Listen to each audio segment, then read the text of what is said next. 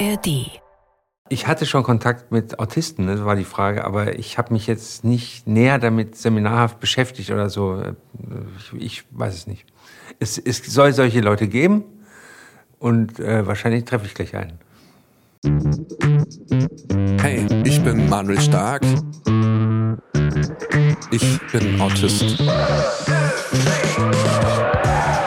Klar, wer einen Autisten kennt, kennt genau den einen. Bei mir ist es so, dass diese feinen Linien zwischen menschlicher Kommunikation, Ironie, Sarkasmus mich echt vor eine Herausforderung stellen und damit auch Humor für mich was oft Unverständliches ist. Ich habe mir gedacht, ich lade einfach die witzigsten Menschen des Landes ein, damit sie mir erklären, was zur Hölle sie eigentlich tun.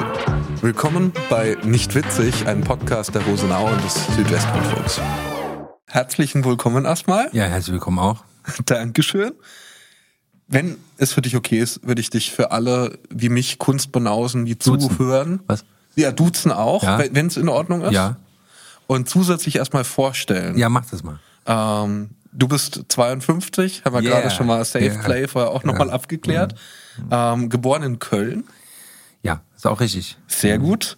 Du hast äh, nach deinem Abitur einen Zivildienst in der psychiatrischen Klinik absolviert. Yes, damals gab's das noch, ja. Hm? Das fand ich auch sehr spannend beim Lesen. Kommen wir später noch Ja. drauf.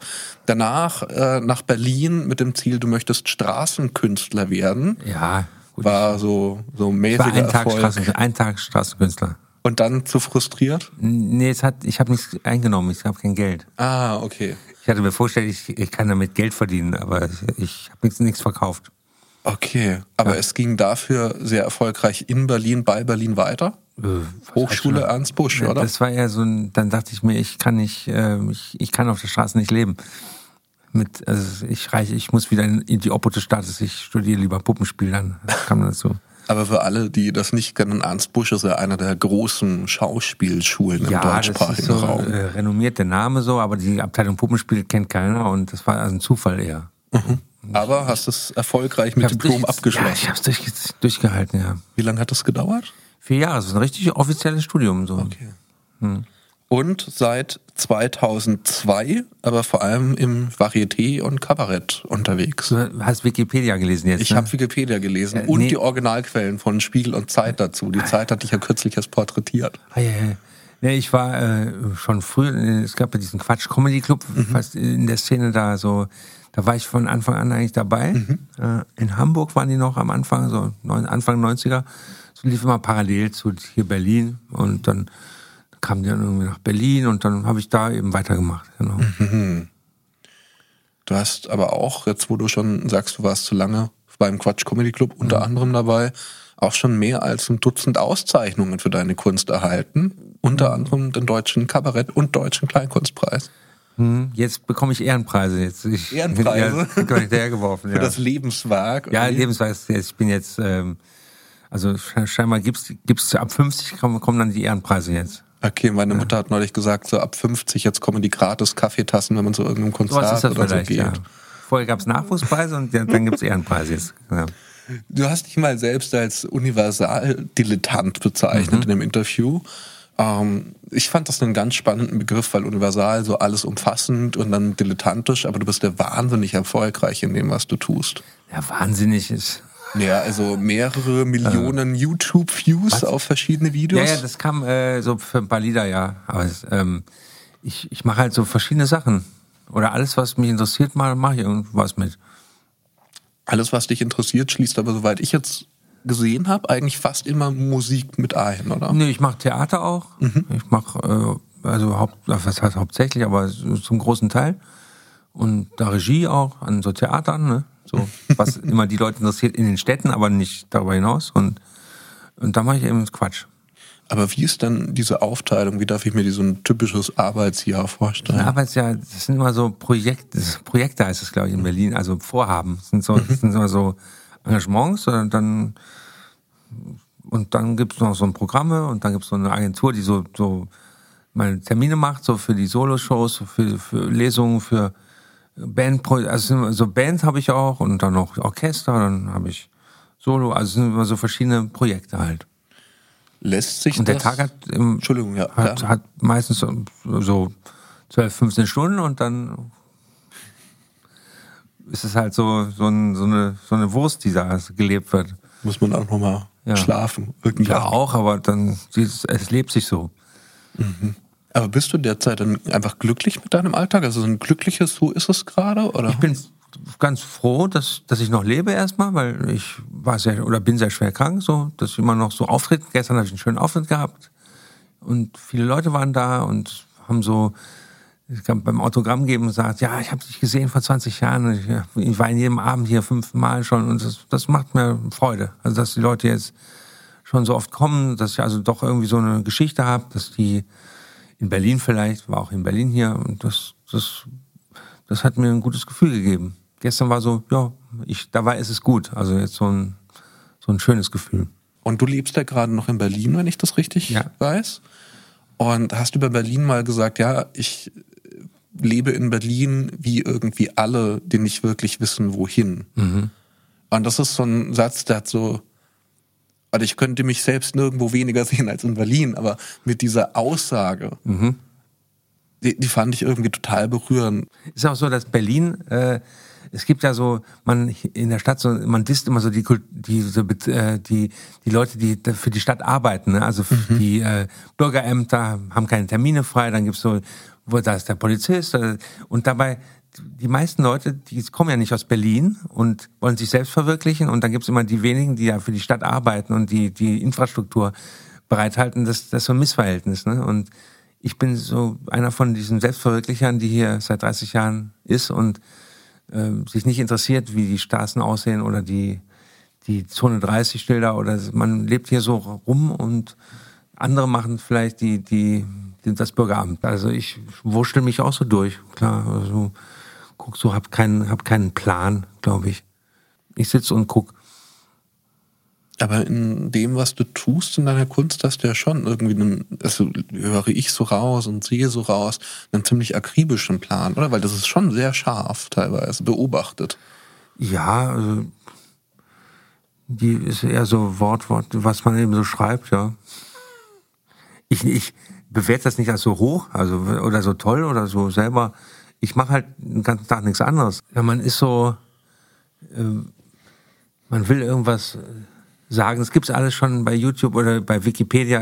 Ist ja alles schon gesagt. Also auch die Rebellion oder so ist so ist alles.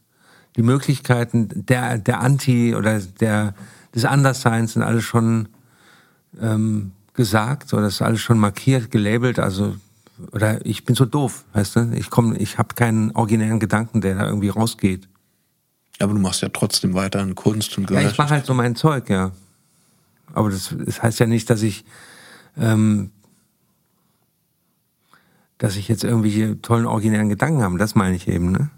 Die einen irgendwie aus welchen Krisen raustragen oder die einem Horizonte geben, wie man jetzt weitermachen. Ich bin auch ein, ein Clown, ein Dödelmeister, weißt du. Ich mache eben mein Zeug und tritt damit in solchen solchen, solchen Etablissements auf. Hast du den Eindruck, dass du irgendwann auch mal selbst für dich was, was komplett neu gemacht hast, dass dir das gelungen ist? Nee. Glaube ich nicht.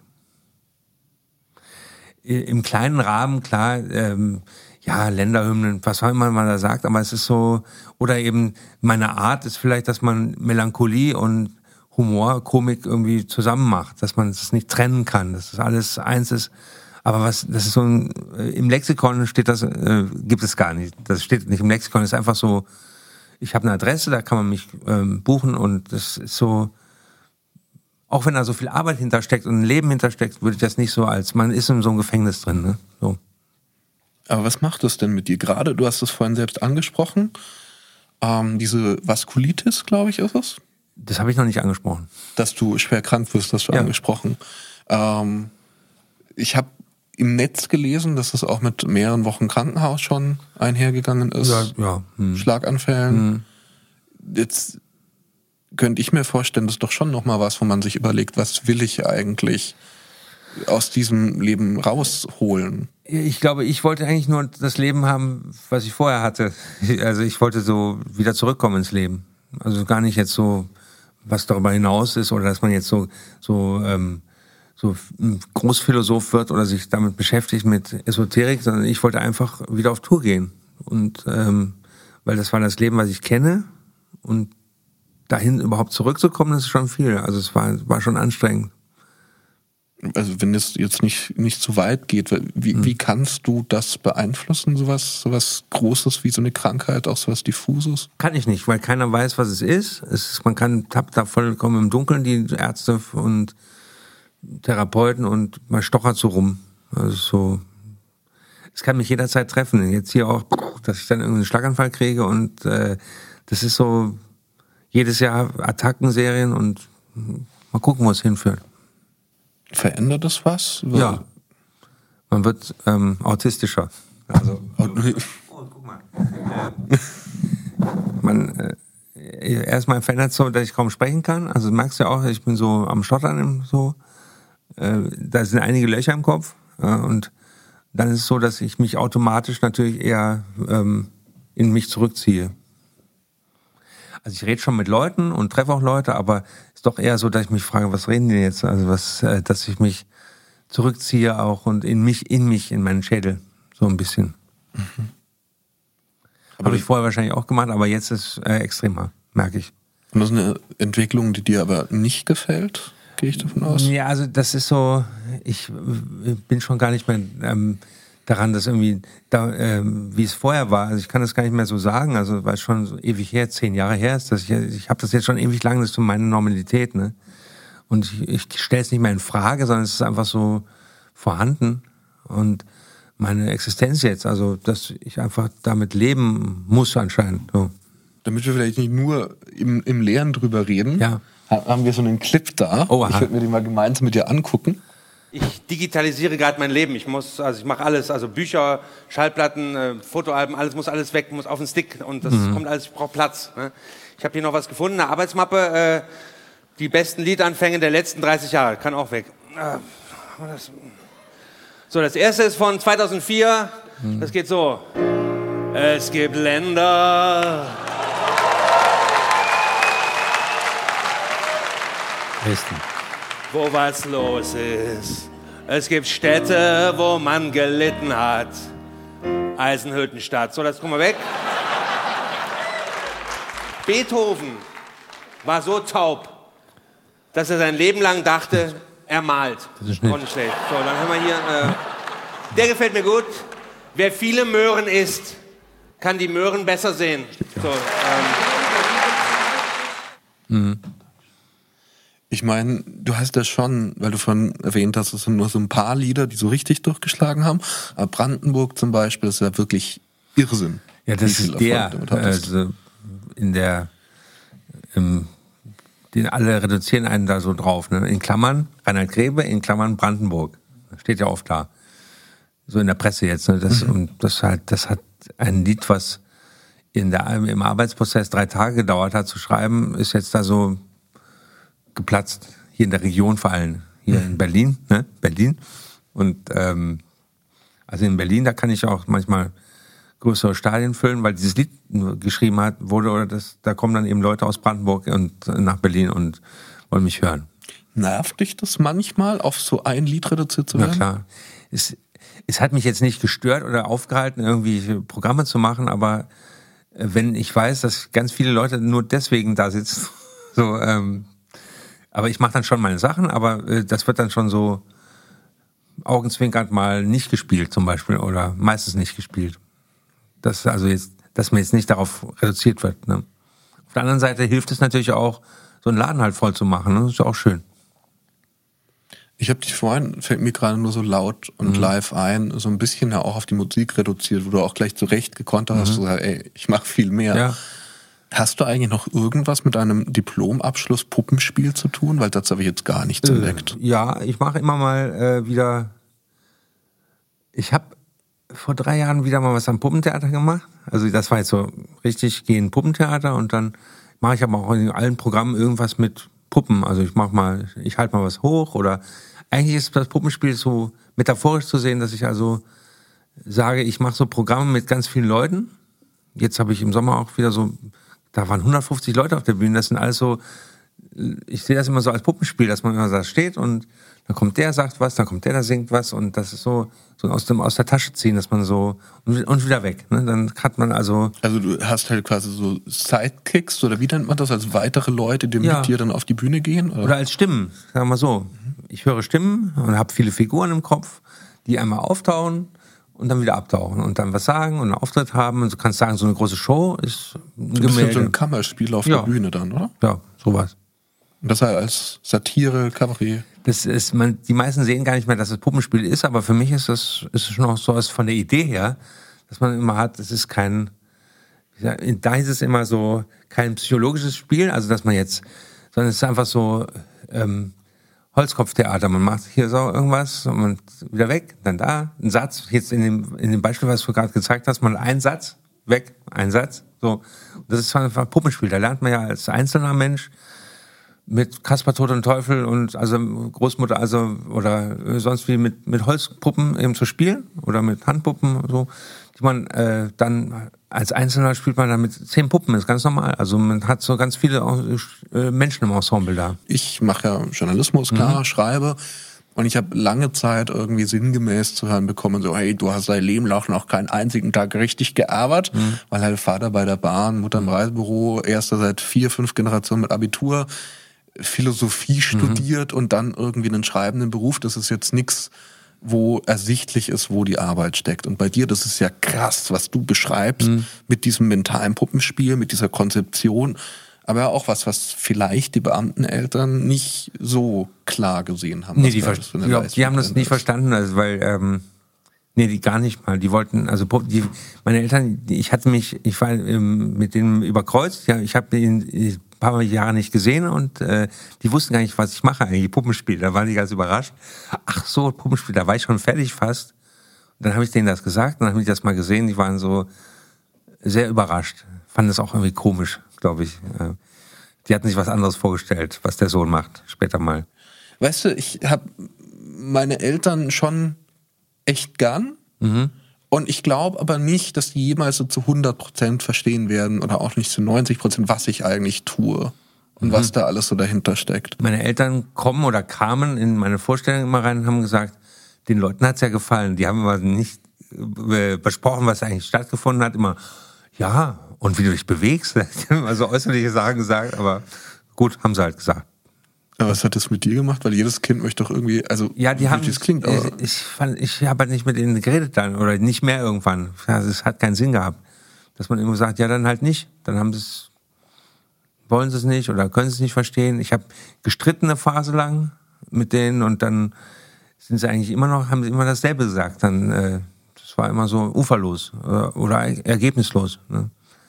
Und dann haben sie, dann habe ich mir, ich, es war so ein Agreement, dass die die kommen, die freuen, freuen sich auch in der Presse, aha, aha, und haben immer so äußerlich gesagt, toll, also wie du dich da bewegt hast, wie du noch darunter springst, also körperlich, also toll gemacht, also, und dann ja, und ja, ist ja, also, da war ja voll wieder, ne? immer so äußerliche Sachen eben, ne?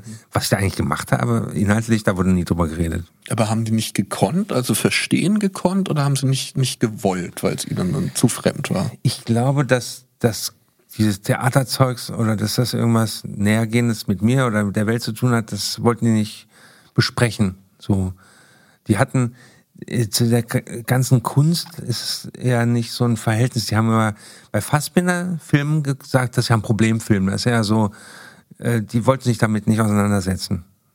Mhm. Was soll man sagen, ja? Schade, dass man irgendwie das Theaterstück nicht irgendwie analysieren kann oder dass man irgendwie, worum geht's denn da eigentlich? War, war immer so. Also ist dir dann aber trotzdem ja auch einfach Authentizität, schwieriges Wort, ich bin ja. froh, dass ich es richtig ausgesprochen habe, schon äh, wichtig, oder? Es ist, was, was heißt das schon? Also es, es, es ist ganz direkt, dass man einfach bewertet, sagen wir mal, erstmal durchs Leben läuft und sagt, ich liebe dich, ich mag dich, dich finde ich scheiße oder das, das finde ich nicht gut oder das konnten sie eigentlich nie. So. Und daraus resultiert ja auch, dass man, bei ihnen ist es jetzt so, dass die leben Kunst nur, wenn sie 500 Jahre alt ist und beglaubigt irgendwie, dass sie irgendwo hängt im Museum. Das ist also nicht, wie man so durchs Leben läuft und sagt, ich mache das jetzt, das, das, das, das. Das sind die nicht. Was soll man machen? Ja. Und das, ich habe das dann eben aufgegeben und hab das, so ist es jetzt. Jetzt ist es so, im, das ist der Zustand. So wird es wahrscheinlich auch enden irgendwann oder aufhören. Was soll ich sagen? Es, also so, es gibt, man kann sich Schönhaus vorstellen, aber so ist mein Familienleben.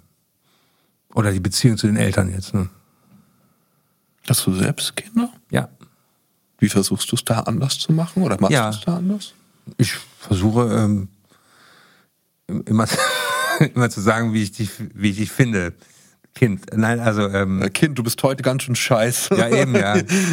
Gehen wir aus der Sonne. Also ich weiß es nicht. Nein, also ich versuche irgendwie da so rumzuleben mit dem, also halbwegs, halbwegs nett und direkt und äh,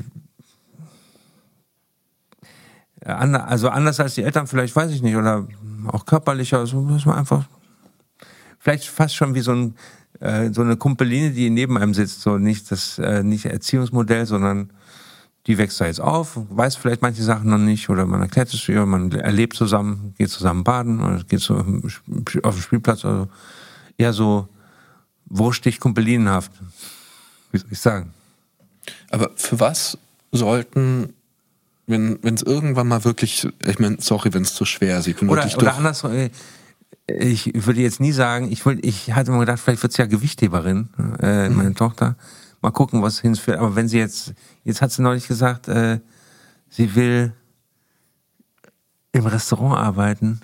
Also, die, also ich würde ihr nichts vorschreiben. Also vielleicht, meine Eltern haben immer gesagt, werd Akademiker, dann sind wir safe, dann das verstehen wir. erfüllt.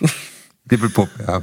Aber ich meine, äh, wie gesagt, sorry, wenn es zu schwer ist, ist gerade so mein, mein Mut von anderen Arbeiten im Moment, aber mich würde schon interessieren, gerade aus, aus so einer Eltern-Kind-Rolle, wo du ja raushörst, das für mich auch ein Thema ist.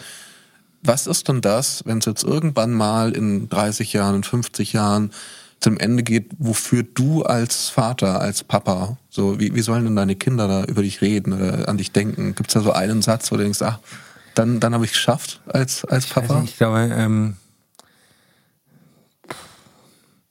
ich kann mir auch vorstellen, wenn die jetzt pubertiert und die ist noch sehr klein, also äh, dass, dass die mich dann auch blöd findet.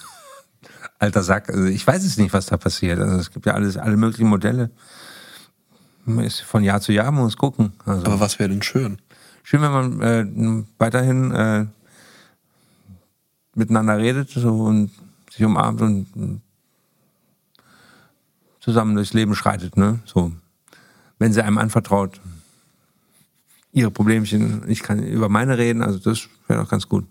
Die erlebt mich auch dauernd im, aus dem Krankenwagen steigen und äh, am Krankenbett sitzen im Krankenhaus. Das ist, dass man halbwegs normal damit umgeht, dass man sagt, ich blute im Kopf oder was habe ich gesagt? Ich habe einen Kopf, äh, Kopf, ich habe ein Kopf, Kopfproblem. Und dann muss sie halt damit ähm, auch in der Schule dann, das sagt sie immer auch, dass sie, ähm, ich bin im Krankenhaus oder ich, dass ich das, ähm, dass man das ganz halbwegs normalisiert, dass man also das sagt, wie es einem geht gerade und nicht irgendwie verschweigt, dass man so, ich, ich weiß gar nicht, dass man das so,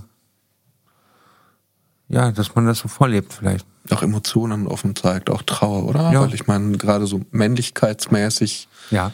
äh, ist ja schwierig oft mit, mit Tränen und Liebe. Ich habe kein, ja, das habe ich ja gar nicht. Tränen. Nee, also, ähm, ja. das war Ironie, oder? Ja. Also jetzt keine Spaßfrage, sondern ich habe Ein bisschen, das ist immer, äh, also ich habe natürlich auch, also natürlich, ich habe ein Problem damit, ähm, ähm, mit diesen Emotionen, mit, mit, mit Tränen zum Beispiel, ne? Die kommen, wenn dann in ganz komischen Momenten, aber nicht in diesen klassischen vielleicht, wo man sagt, dass, sondern ich bin oft sehr kalt, oft sehr, sehr gefühlskalt, dachte ich immer, ich habe keine Emotionen, ich habe keine Emotionen, ne? Das aber dann eben Schauspiel oder Singen, da, da geht's dann auf einmal, ne? So. Also meine Erfahrung Mhm. ist, dass Männer auch von meiner Generation noch noch mehr der meines Vaters so Männlichkeit und Liebe oder Trauer, so diese sch schwachen Mhm. in Anführungszeichen Gefühle, sich nicht so vertragen und ob ich es richtig raushöre, dass du das so ein bisschen anders befreiender vorleben möchtest. ähm, ich merke, dass ähm, ich nicht so ein, so ein emotionaler Mensch bin. Das wollte ich eher sagen, dass äh, ich also jetzt, das merkt ihr ja wahrscheinlich auch, dass sie, dass ich eher so ein, ich will jetzt nicht sagen gefühlskalt, aber dass ich eher schon durchlässig, aber dass ich nicht so ein so ein ähm, gefühliger Mensch bin vielleicht. Eher so ein sachlicher.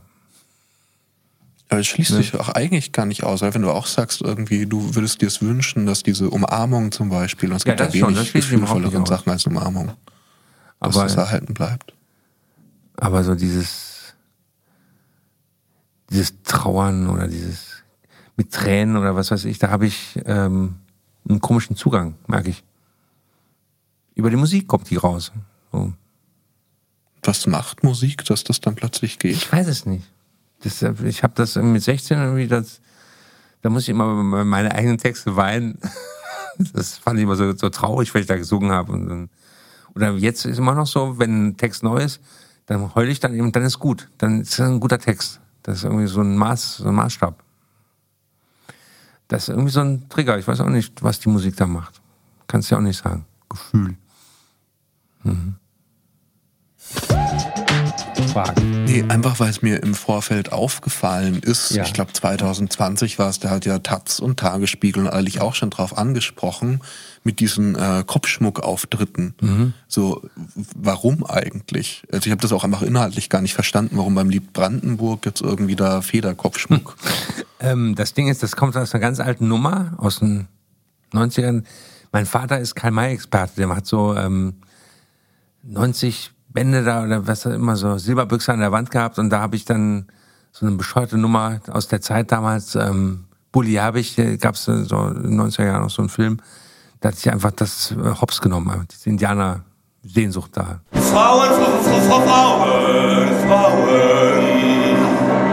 und Frauen sind so nah am Wasser gebaut wie Ruderclubs. Das ist mal neu, das ist neu. Und dann habe ich das zu jeder Nummer aufgezogen. Es war so, ein, so eine Art Markenzeichen so. Also das, um das ein bisschen zu karikieren, oder? Nee, das, das war, es hatte, ich habe auch mehrere Theaterstücke über Karl May gemacht, über diese Indianergeschichten, über, es gab ja die Ostindianer, das ist ein Indianistikverein in jeder Mittelstadt und Kleinstadt in, im Osten. Äh, das ist schon ein großes Thema für mich gewesen, also so Provinz, äh, Erfahrung äh, mit Karl May zusammen. Und diese, dieser Federschmuck, das war mein Urfederschmuck von damals. Den, so ein, mein alter Amazon ist es heute, so ein mein, mein Kinderfederschmuck und den habe ich irgendwie ständig aufgezogen, so zu jedem Lied. Einfach so, einfach so, war bescheuert. Und jetzt kommt diese Diskussion mit ähm, äh, kultureller Aneignung so. Und jetzt bekam ich das ständig um die Ohren geschmiert, also was ich denn für ein Rassist bin und so weiter. Und dann habe ich jetzt irgendwas gelassen, weil das führt immer sehr weit, ähm, diese ganzen Karl-May-Debatten. Und ich wollte jetzt nicht so ein AfD-Typ werden, der sagt, ich mache das aber. Ne? Ich hab, bekam noch so Zuschriften ne, von, der AfD, von solchen Leuten, ne, behalt den bloß auf, behalt den auf. Und das war, dabei war es ja nur ein Spaß gewesen, gewesen dachte ich. Ähm, und so, das ist ein leichter Spaß und der war, wurde nicht mehr leicht. Ne? Das wurde immer sehr beschwert dann. Ich meine, ich, ich habe mir am Anfang, als, als ich das geguckt habe, so ein bisschen wehgetan. Also ich möchte gar nicht zu tief in diese Debatten reingehen, weil ich finde, ganz oft werden sie auch meiner Wahrnehmung nach so ein bisschen zum Selbstzweck. Ja. Ähm, was ich so ein bisschen ähm, drüber gestolpert bin, ich war vergangenes Jahr in den USA und war da auch bei den Ani beispielsweise, so einem indigenen Stamm, und war mit deren spirituellen Sprecher. Das kannst du dir vorstellen, so eine Art Bürgermeister für den Volksstamm. Und wo der dann halt tatsächlich auch immer noch geweint hat, wenn halt davon erzählt, aber auch in diesem Reservat das Ja. Elend zu sehen, dass ja durch die Kolonisierung immer noch da ist. Und wenn die Leute irgendwie sagen, hey, wir finden das einfach richtig scheiße und das zu sehen tut uns einfach richtig weh immer noch, weil das für dieses ganze Elend steht und dass der arrogante Weise man einfach herkommt und immer noch sagt, nee, ich mache, was ich will. Und ich habe das lange nicht kapiert, ähm, bis ich jetzt mittlerweile mit meiner eigenen Offenheit, ja auch erst einige wenige Jahre alt ist, mit Autismus, ja auch check, dass, dass ich ganz sensibel inzwischen durch meine eigene Verletzlichkeit darauf reagiere, wenn Leute irgendwie überhaupt keinen Dunst haben, was Autismus ist. Und aber jeder Typ, der irgendwie und jede Frau, die drei Stifte parallel zueinander auf dem Schreibtisch liegt, ha, ich bin da ein bisschen autistisch. Oder Hamburger Kunsthalle erwähne ich immer wieder. Ja, ich so, eben. hab sich ja auch- um sich selbst autistisch drehender Kopf oder einfach jeder, jeder, der mal Rain Man geschaut hat, glaubt, er hat Autismus verstanden, aber hat Rain Man nichts, aber oft absolut nada mit Autismus zu tun. Mhm. Und ich, ich kann plötzlich natürlich nicht den Schmerz eines eines Volkes nachfühlen, das hunderttausende Tote und teilweise Massenvernichtung erfahren hat. Aber ich kann den Einzelnen nachfühlen, der sagt, ich gehöre da zu einer Gruppe, die irgendwie historisch gefoltert wurde, Außenseiter ist heutzutage immer noch diskriminiert wird. Und hey, jetzt, warum, warum braucht's das? So. Ähm, hat sich da bei dir im Zuge dieser Debatten die Perspektive auch ein bisschen verändert oder war es dir einfach zu Also- viel Widerstand irgendwann? Ich dachte mal, es ging um eine deutsche Eigenart aus Sachsen, Mhm. äh, dass eben da ein Autor was geschrieben hat und der wurde im Knast, der wurde eingeknast, weil er irgendwie Scheiße gemacht hat oder so. Und da hat sich das ausgedacht, weißt du, das war für mich der Anlass gewesen. Oder für meinen Vater, der der war in einer, in, da gab es noch kein Internet, der, der war in seinem in seinem Talkessel irgendwo wohnte der. Und das Bücher oder im Osten die Leute, die kamen auch nicht raus aus- der DDR, die konnten, haben sich beschäftigt damit, die haben irgendwie, das ist also eine Provinzgeschichte für mich, Karl May. So. Und die Kraft der Fantasie will mir, die haben äh, innere Emigration oder wie auch immer in solchen Zwangssystemen, ne, so oder Provinzsystemen. Das hat nichts zu tun, erstmal, erstmal mit den Reservaten oder mit den indigenen Leuten. Und deshalb ist, das sind so zwei verschiedene Fälle da, ne? Und ähm, das ist also eine urdeutsche Geschichte eigentlich, diese Karl-May-Sache. Ich, ich verstehe total die Argumentation. Ich bin da auch unentschieden. Ja. Nur erinnert mich das halt ganz krass, um diese Analogie hinzukriegen, dass ich auch Menschen treffe, die sagen, ja, aber für mich bedeutet das äh, Wort autistisch das. Aber für mich in meinem Bezugskontext war schon immer das, ja, aber kulturell ist er mittlerweile autistisch, damit ist halt gemeint stur, starrsinnig und fast schon psychopathisch. Ich mir so, Maybe ist es so, aber das heißt doch noch nicht, dass es okay ist, dass es so ist, weil ein jeder Autist, ein jeder Autistin das so schwer fällt, irgendwie zu sich selbst zu stehen, wenn das gesellschaftliche Framing so eng gemünzt ist mit du bist quasi ein Psychopath und absolut krank. Also Das ist ja so ein bisschen das gesellschaftliche Bild, das ich erlebe. Ähm, und deswegen, ja, äh, halt, einfach nochmal um die, diese Frage zu wiederholen. Ich sehe voll, wo du herkommst.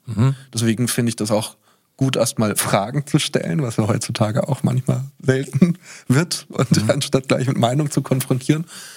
Aber hat sich da im Zuge dessen, dass du mit dieser Kritik konfrontiert worden bist, dass du vielleicht auch nochmal reingeguckt hast, sich da deine Perspektive irgendwie verändert? Oder Du meinst, dass ich mich oder? beschäftigt hätte mit den indigenen Völkern oder was? Ja, oder, oder mit dieser Art der Kritik, wo Ja, die nicht. herkommt Mit der Kritik so. eher auch nicht. Ich dachte eher nur, ich habe erfahren, dass ähm, ähm, dieses Plakat, dieses Bild, ne, Mann trägt einen blöden Federschmuck, der wird in eine große Diskussion geführt, ne, so, die sehr viele Unterböden hat.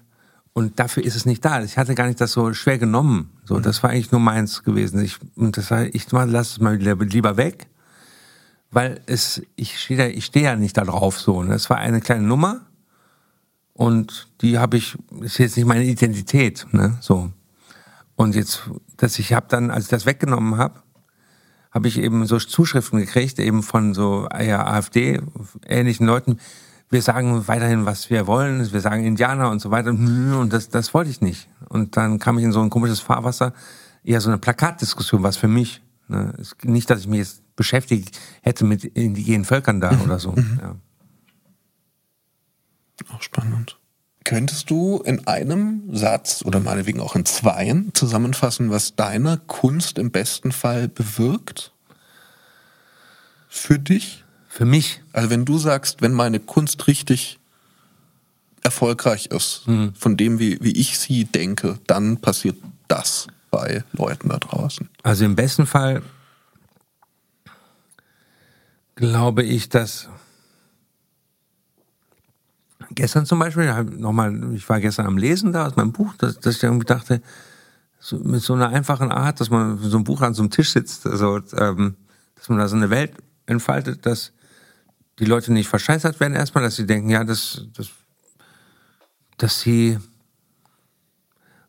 Leben erfahren, dass sie lachen, auch lachen, ne, dass, also, dass, äh, dass sie hin und her geschleudert werden, dass sie also so, dass man, äh, dass man einen Kosmos, einen fremden Kosmos ihnen zeigt und dass sie sich da drin ähm, Geschichten erzählt. Das ist ja auch so eine ganz einfache Sache, dass man also, dass eher darum geht, Geschichten zu erzählen, dass, dass sie unterhalten werden, soll ich sagen. Äh, blödes Wort, aber stimmt wahrscheinlich, dass, dass sie mitgenommen werden, dass sie auch emotional äh, ergriffen werden. So, dass, dass man das, was man beim Theater immer äh, als, als Maßgabe hat, dass das ist ja so eine Vielzahl von, von Dingen da, die, und dass man das eben schafft an so einem Abend, ne? dass man also verschiedene Punkte äh, am, am Körper eben und in der Seele äh, trifft. Ja.